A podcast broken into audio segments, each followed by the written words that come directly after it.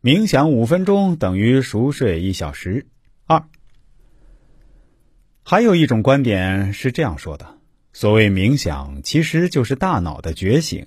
对于那些每天二十四小时、一周七天被工作折磨的，根本没时间进行精神锻炼的上班族来说，更需要学会冥想，让大脑觉醒起来。大脑和意识，尤其是自我意识，究竟是什么关系？这已经成为当今世界几大科学谜团。我们预计要三百五十年，甚至更长时间，才能彻底搞清楚大脑和意识之间的关系。当下，我们关于人脑相对合理的解释，说是意识就是大脑的活动，因此冥想其实就是大脑的觉醒。纵观整个人类历史。无数默默无闻的男男女女和先贤大师们一起，以非凡的大脑状态培养了非凡的精神状态。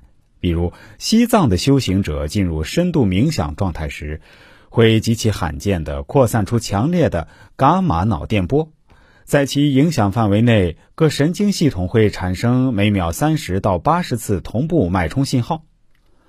我们大脑在化学成分上的微小变化，都会引起人类情绪、注意力以及记忆力的变化。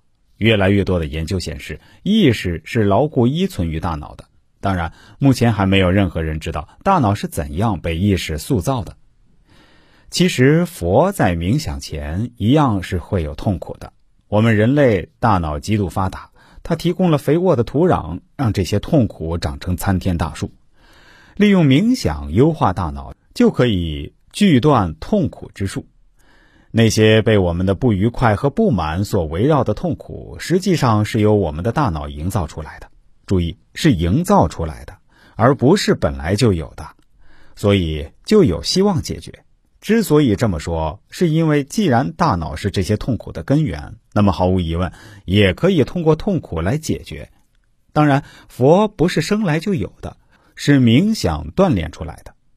在释迦牟尼悟道的那天晚上，他探查自己的意识时，发现意识深处既有痛苦的根源，也有摆脱痛苦的自由之路。